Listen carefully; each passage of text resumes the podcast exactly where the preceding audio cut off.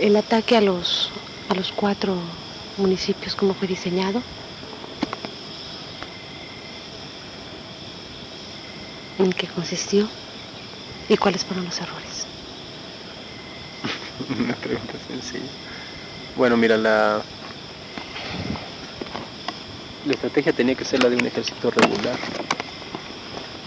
no una guerrilla, pues. ¿Por qué? Pues porque se tenía la gente necesaria para hacer estas acciones como ejército regular. Pero además de eso dependía que pudiéramos mm, brincar obstáculos que prevíamos, sobre todo en cuestiones de manejo ideológico del movimiento. Quiere decir que nos acusaran de narcoguerrilla, de extranjeros, de bandidos, pues de todo eso, pues sobre lo que tienen que cargar las guerrillas cuando aparecen. Entonces era necesario dar un golpe que fuera lo suficientemente espectacular para que eh, no se sostuvieran esas tesis que pudiera manejar el gobierno en contra nuestra, el gobierno y los medios. Entonces por eso se decidió que el ataque fuera sobre las ciudades.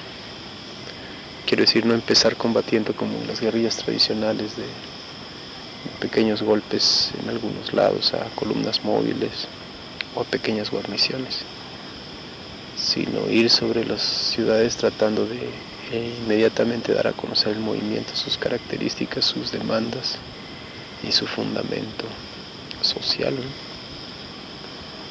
Eso es lo que decide pues que sean atacadas las ciudades. No son cuatro municipios los que se planean atacar, sino siete.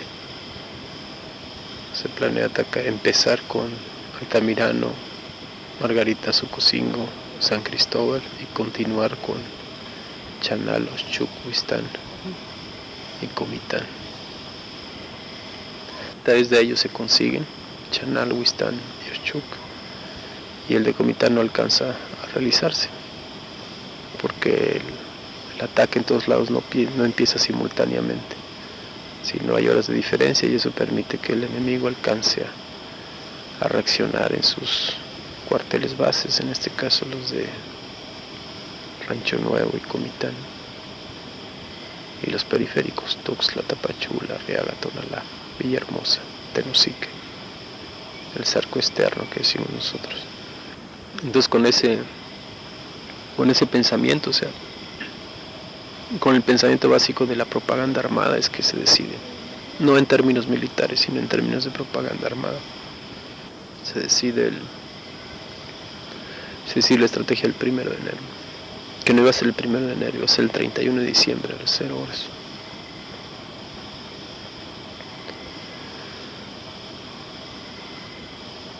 ¿Cuál era la otra? ¿Por qué se, por qué se cambia el día? Porque se cambia de día. No, se cambia de horas. De horas. Porque no alcanzamos a salir a tiempo. Quiero decir, había unidades que estaban eh, muy retiradas de los puntos de, de reunión. No, no, llegan a tiempo el día 31 y no se despliegan también a tiempo para iniciar los ataques en el sentido ya como parte de los errores. los ataques de Altamirano y Yokosingo empiezan hasta las 6 de la mañana.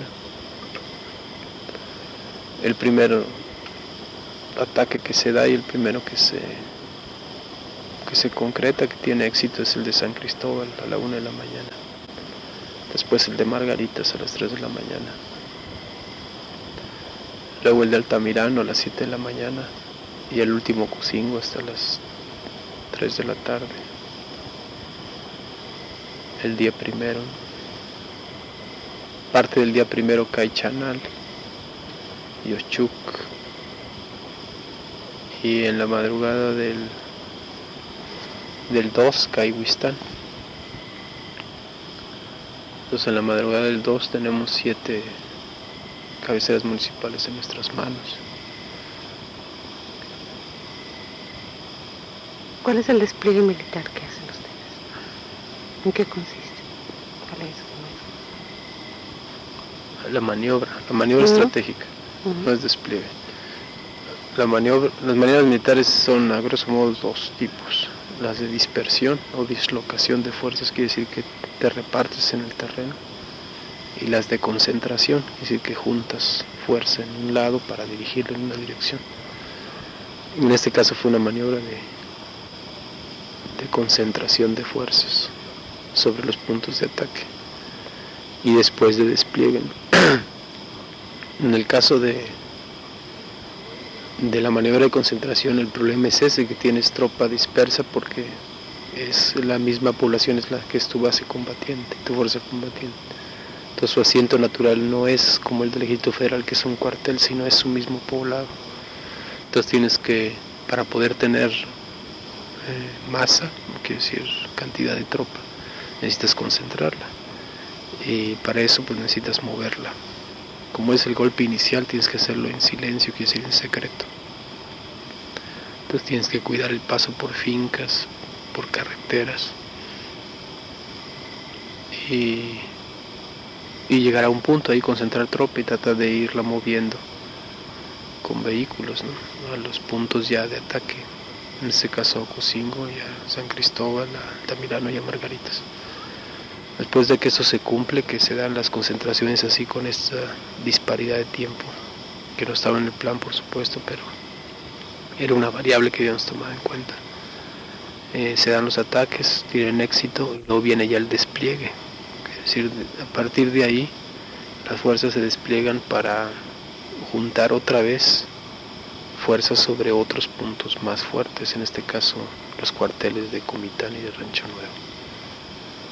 Y otra parte de la, de la fuerza se repliega, que si se retira a controlar el territorio del que se salió, el despegue, o la plataforma de despegue, como dicen. En este caso este, la selva lacandona. Entonces de la fuerza que ataca Ocosingo, una parte queda ahí, pequeña, tropa, que es la que queda cercada luego.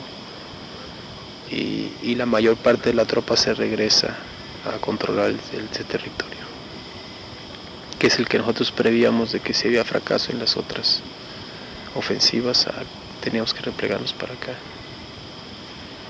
Se da el despliegue de las fuerzas y empiezan a marchar dos columnas sobre el cuartel de Rancho Nuevo. Y ya fuera de tiempo, otra columna sobre Comitán. Ataque también tenía que ser simultáneo, el cuartel militar de Comitán y el cuartel militar de, de Rancho Nuevo. Este, llegan, disparen las, las columnas en Rancho Nuevo, o sea, una, una está a tiempo, otra llega después, no se logra concentrar la fuerza, hay una patrulla que se adelanta imprudentemente, pues, evidentemente por el mando que la, que la manda a ver qué pasa, choca, choca con el ejército y ahí perdemos a 14 compañeros. Y se desorganiza esa columna, se dispersa, pues, pierde control en los grupos de mando y, y empieza una retirada muy desordenada de esa columna. Otra columna la otra la de San Cristóbal. Es la que queda en las montañas del sur de San Cristóbal. Esperando órdenes, en este caso ahí teníamos que hostigar el cuartel del Rancho Nuevo para darle tiempo a, la, a la, tropa que había quedado dispersa que se replegara en orden, pues para que no la persiguiera. Ya había empezado el cerco sobre Ocosingo, también queríamos aflojar cerco sobre Ocosingo, entonces el día 3, 4, 5 y 6 estuvimos peleando ahí, en las inmediaciones del cuartel de Rancho Nuevo. Con ese objetivo no, no tratábamos de tomarlo ya, sino de fijar a la tropa ahí para que no se desplegara. Este, hasta que ya Ocosingo cae en las manos de, del ejército federal. Eh, nos replegamos de Altamirano y de Margaritas según el plan para atrás y también la columna que estaba fijando el cuartel de Rancho Nuevo como ya ya estamos replegando sobre las líneas de avance, o sea, ya es nuestro terreno otra vez, también nos replegamos para acá. Entonces todos esos días son, son de repliegue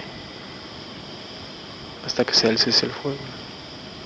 ¿Entra en el rancho nuevo? No. ¿Nunca entraron? No, es mentira eso que entramos y que agarramos armas eso. No, ni estaba contemplado ni nada. Sí, pero te digo que falló. ¿Por la patrulla? No, no es por la patrulla. Falló el- la llegada de las columnas, pues es ahí una maniobra de pinzas, iba a atacar por dos extremos. Pues, y, Lo de la patrulla es táctico, que estoy diciendo es estratégico. En conjunto, ¿cuáles fueron los errores? O sea, acabas de mencionar el de eh, Tamirano, el de Cocingo, el de la patrulla, pero ¿cuáles fueron? ¿Cuáles otros errores Bueno, la, tardanza en el inicio de los ataques en Altamirano y Ocosingo no es un error porque en términos militares manda el general Clima y el coronel Terreno. Pues si tú puedes hacer planes maravillosos, pero el clima es el que te va a permitir hacerlos. Y el terreno te va a obligar a hacerlos de una u otra forma. Los verdaderos generales de la guerra son esos el tiempo y el terreno. Entonces en este caso el tiempo jugó en contra nuestra del lado de en los dos lados, en el terreno y Ocosingo.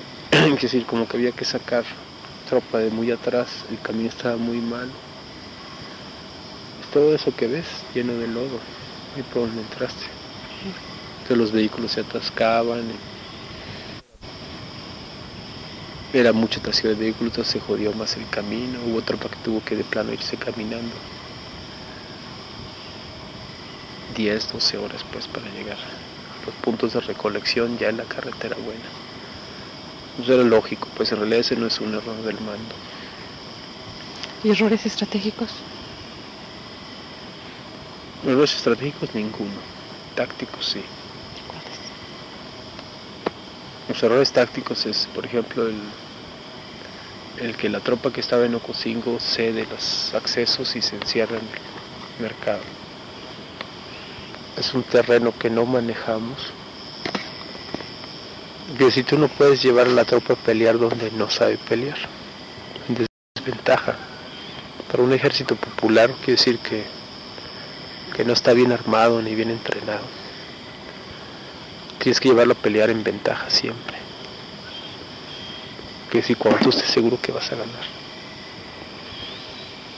Si piensas que vas a perder, no debes llevarlo a pelear.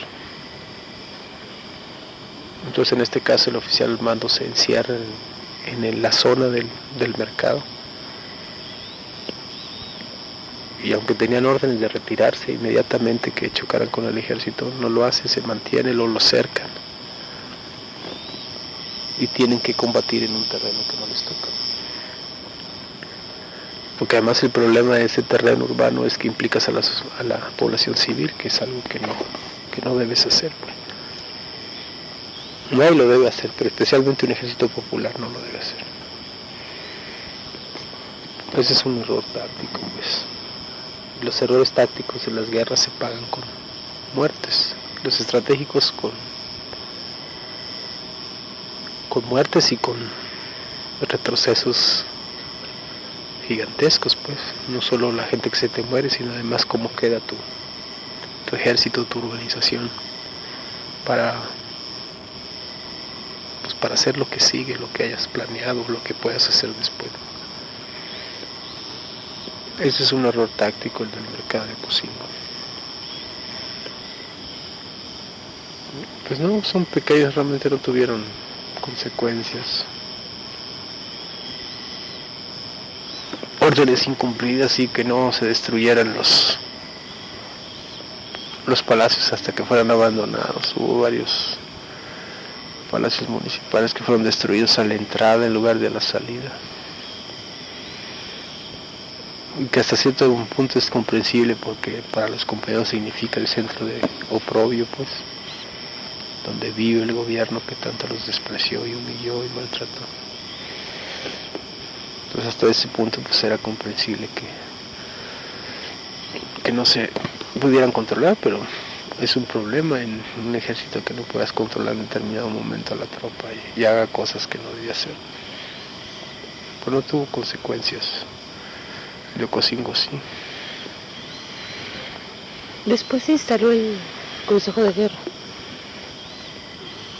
Se estudiaron, no sé qué se dice, se dictaminó, se evaluaron todas estas cosas, todos estos errores. ¿Ya qué se llevó? ¿Para qué es el Consejo? Los tribunales militares Los son. tribunales militares. Esos están, se, se conforman determinada, bajo determinadas circunstancias, y no existen más que para un caso concreto. ¿no? Uno era el de Absalón, castellanos, y que se iba a hacer con él, pues alguien lo tenía que juzgar, una justicia. Y los demás eran de así de de indisciplinas o faltas a los reglamentos que hubo en, ese en esos combates ¿no? o en lo que pasó después.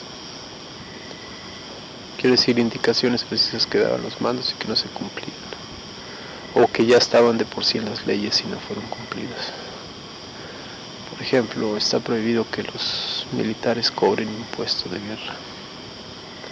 Tiene que hacer la autoridad civil del poblado o de la región donde se encuentren. Y hubo oficiales que estuvieron cobrando impuestos de guerra. ¿Cuántos? Tres. Claro, lo entregaban, pues estaban en el retén, lo cobraban y lo entregaban ahí al poblado, pero como quiera no, no les tocaba pues eso. ¿no?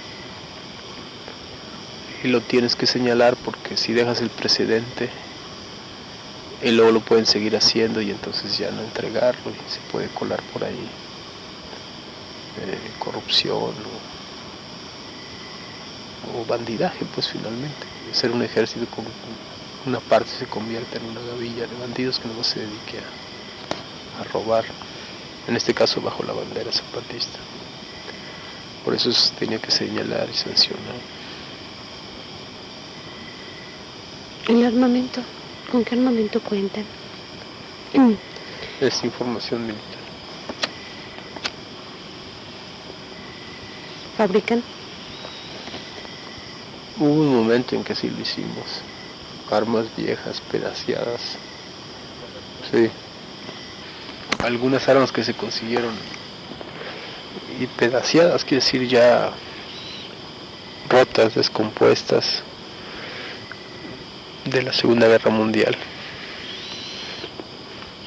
Entonces fueron reconstruidas por compañeros del servicio que llaman de materiales de guerra.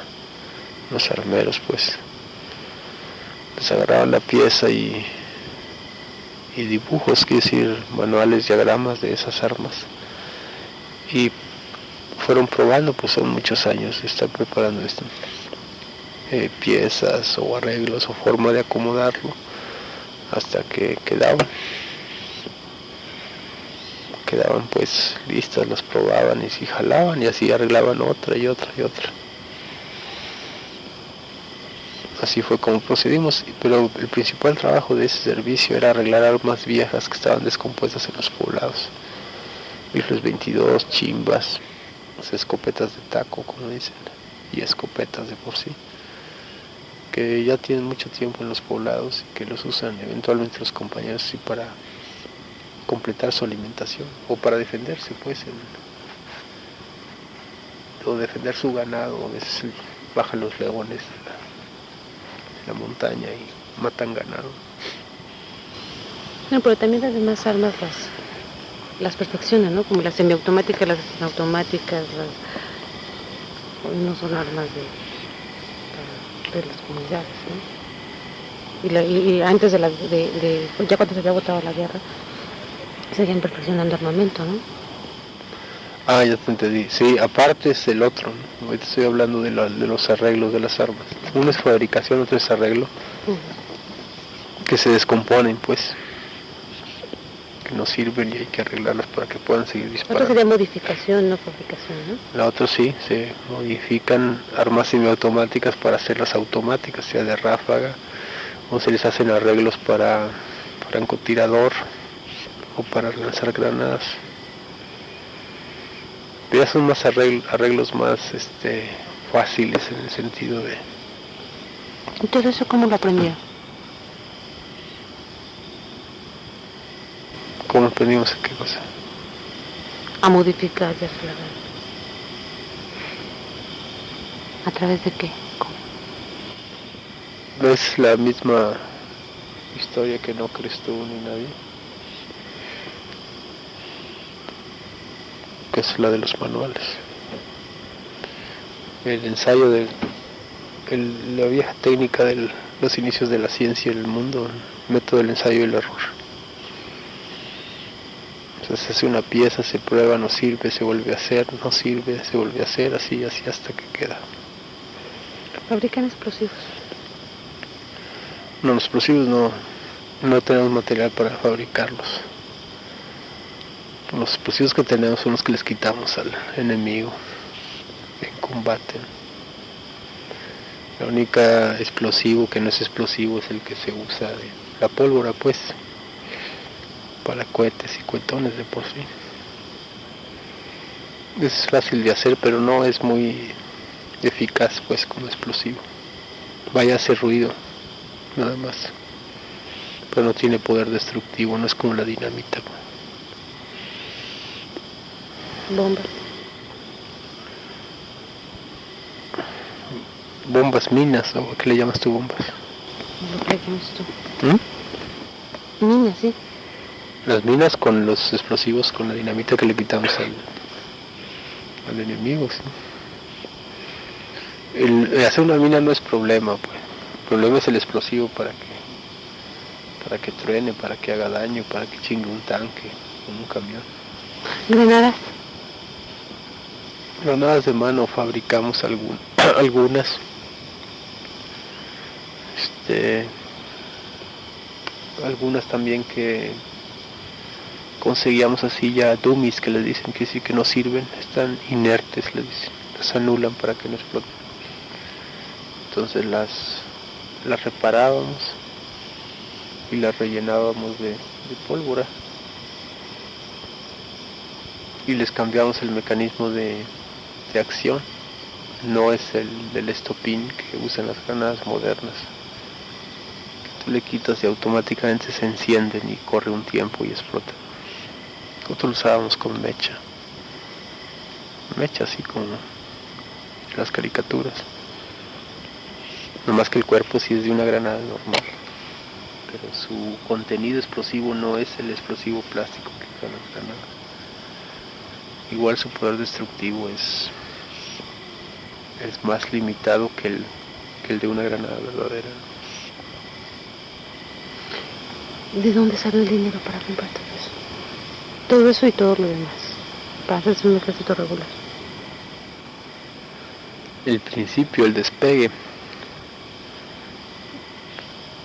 es este sale de los mismos compañeros o gente que colaboraba en las ciudades.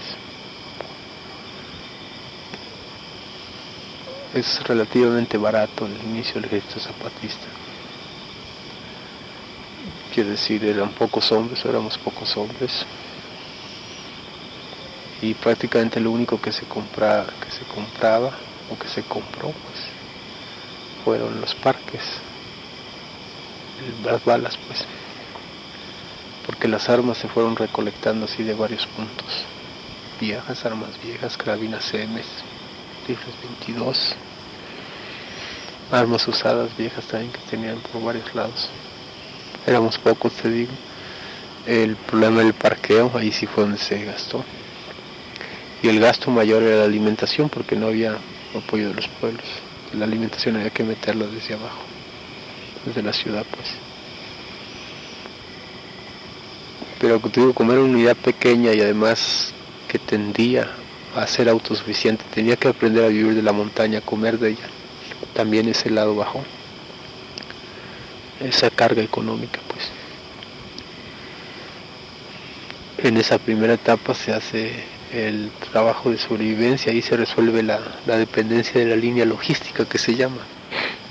O sea, cómo se alimenta tu tropa en lugar de que venga de la ciudad. Esa línea se hace muy vulnerable.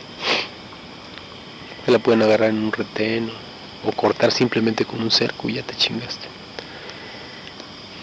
Entonces cuando tú puedes resolver que el mismo terreno te dé de comer, entonces acortas tu línea logística. Un ejército que tiene la línea logística corta es fuerte y uno que la tiene muy larga es débil porque es muy vulnerable por la línea logística. Entonces cuando nosotros logramos adaptarnos a la montaña y a vivir de ella, entonces acortamos la línea logística mucho.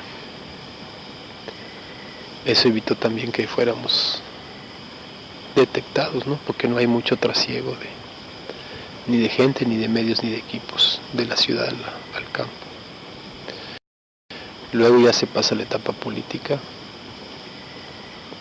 entonces ahí se amplía ya más la línea, la línea logística, que sí se hace más rica, más grande, y ahí es donde ya es posible ampliar el número de combatientes sin recargarse en la línea logística de la ciudad. Porque puedes mantenerlos con el mismo apoyo de los pueblos. Puedes mantenerlo porque es la misma gente de los pueblos la que se incorpora. Eso es lo más difícil en un ejército, mantenerlo, darle de comer. Y un lugar donde moverse y vivir. Pues. Luego el lado de los equipos. Nosotros ya habíamos probado en esos primeros años equipos comerciales que no servían, que no sirven, que no sirven pues en la montaña, equipos como los que usa el ejército federal o el ejército norteamericano, o, o el camping, los exploradores, boy scouts, o los periodistas, como esa bota que está ahí. Ya sabíamos que, por ejemplo, la bota pues es lo más importante de una guerrilla el calzado. Entonces ese sí no, no te lo puede dar la montaña. Eh, en una primera etapa, pues, eh, tendrías que pasar a la etapa del apoyo de los poblados y entonces sí poder curtir piel y poner a alguien a, a aprender zapatería, hacer zapato y conseguir los materiales para el zapato. Se hace. Se manda gente pues a que aprendan zapatería. Sigue siendo pequeña la columna, entonces no, no se batalla en, en hacer, pues si no, no tienes que producir muchos pares de botas, ni de uniformes en el caso de la costura. También sabíamos que la ropa que nos sirve, la ropa de algodón, se pudre muy rápido la mezclilla, todo eso tarda mucho en secar. Y no sirve pues para la montaña. Ahí probamos el nylon, vimos que era más resistente, no se pudre y además se seca rápido. En, en un territorio donde nueve meses al año llueve y los otros tres meses te llueve adentro porque sudas mucho. El hecho de ropa que se pueda secar rápido es importante. Entonces igual, igual hicimos eh, un taller de costura. Es en comunidades. ¿Mm? Es en comunidades. Sí, sí, máquina de coser así común y corriente. Todavía son contingentes muy pequeños. Luego el mismo crecimiento de los poblados hizo también que se pudiera resolver el problema del calzado porque ya con mucho, muchos poblados podían comprarse botas para tienda cooperativa. Y en realidad pues eran para nosotros. ¿no? Eso no lo pongas. Este, entonces también ya no se recae el trabajo sobre las zapaterías y tienden a desaparecer naturalmente cuando tienen demanda. En cambio el taller de costura crece, los talleres de costura crecen, se hacen en varios poblados, cuando ya empiezan a entrar muchos combatientes, milicianos, o sea, gente del mismo poblado o insurgentes. En ese caso el problema es la tela, pero también como hay muchos caminos, mucha gente ya implicada, se pueden comprar telas por varios lados, tal forma que no se detecte que alguien está comprando mucha tela de un color. Pero aunque así fuera, como no es una guerrilla actuante, es difícil pensar que eso se está formando. Eso es de los de los equipos. Y luego el nylon pues es los techos pues donde vivimos. Este, eso se compra en cualquier mercado, es un pedazo de nylon y con ese pones unos cordones y haces un techo y con ese te proteges de la lluvia. Y las hamacas las tejíamos nosotros. Nomás comprábamos el hilo y lo tejíamos, cada quien que llegaba tenía que tejer su hamaca. Y ya era una guerrilla, es una guerrilla barata. ¿Y de dónde salió el dinero para comprar eso? En la primera, ¿Eso que es barato? En la primera etapa, te digo, sale de las colaboraciones de los de los compañeros que tienen este empleo en la ciudad, simpatizantes o familiares de, de gente que no saben que para qué va el dinero, ¿no? Las armas. Bueno, espérame. Entonces, esa es la primera parte, ¿no? En la segunda etapa, en la segunda etapa, sí, la segunda parte, que es cuando ya entran los más compañeros en los poblados. Está por una parte las armas que de por sí tienen y la otra parte las que empiezan a comprar. Algunos poblados que pueden hacerlo. Porque tienen ganado en colectivo, café, cafetal en colectivo. Entonces ellos juntan el dinero, no lo pasan a nosotros. No lo pasan a nosotros y, alguien de nosotros se encarga de buscar dónde. Se encargó de buscar dónde, dónde conseguir esas armas. Es ahí donde se hace el contacto con, con gente de, del antinarcotráfico. Eso nos quedan los golpes a los narcotraficantes y luego revenden las armas. Ahí se consiguieron armas baratas porque son armas negras, quiero decir, ya tienen el antecedente de que de que fueron usadas en, en algo malo, entonces nadie las quiere. Como nadie las quiere bajan de precio. Y las armas limpias son las que nadie ha usado antes, son más caras. Entonces se logran conseguir algunas armas grandes, es decir, de calibres grandes, pero sobre todo parque, que es el coco de cualquier guerrilla, el parque, no las armas, sino el parque. Y luego ya cuando se da la orden de que, pero ahí no tenemos problema porque el problema de las armas no es grande porque el terreno juega del lado nuestro. Pero cuando se cuando da la orden el comité de que hay que atacar las ciudades, ahí sí es un problema porque ya el terreno no juega de tu lado. Entonces hace el trabajo de infiltración y de investigación de inteligencia militar para ver dónde hay armas. Ahí infiltramos las guardias blancas de los finqueros.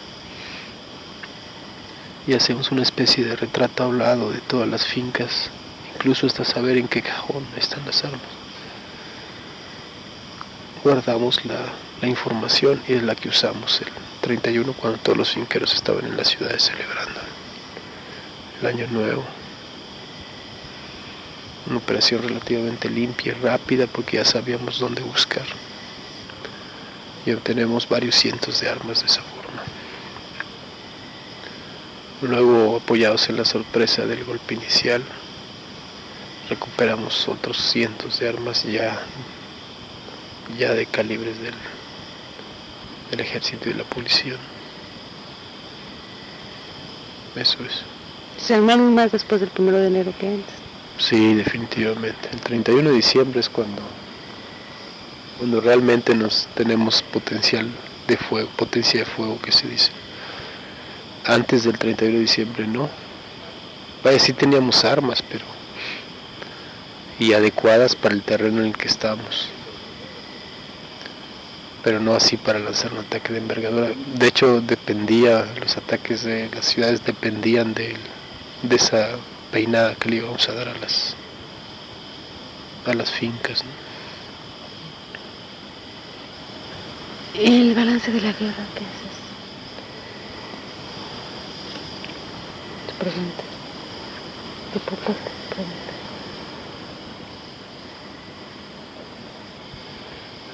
A nivel estratégico es una victoria. Es decir, aunque perdimos algunos combates, por ejemplo el de Ocosingo,